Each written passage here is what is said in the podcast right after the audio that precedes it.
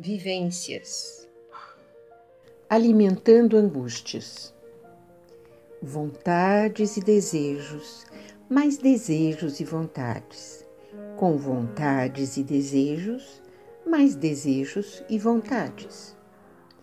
Nessa eterna sansara, o homem não para de sofrer, pois nunca as vontades e desejos serão preenchidas é um departamento externo de realizações e quanto mais temos, mais queremos, e o processo de angústia e ansiedade não para jamais. Dê um basta, pessoal, sem o choro do passado perdido, nem a ansiedade do futuro.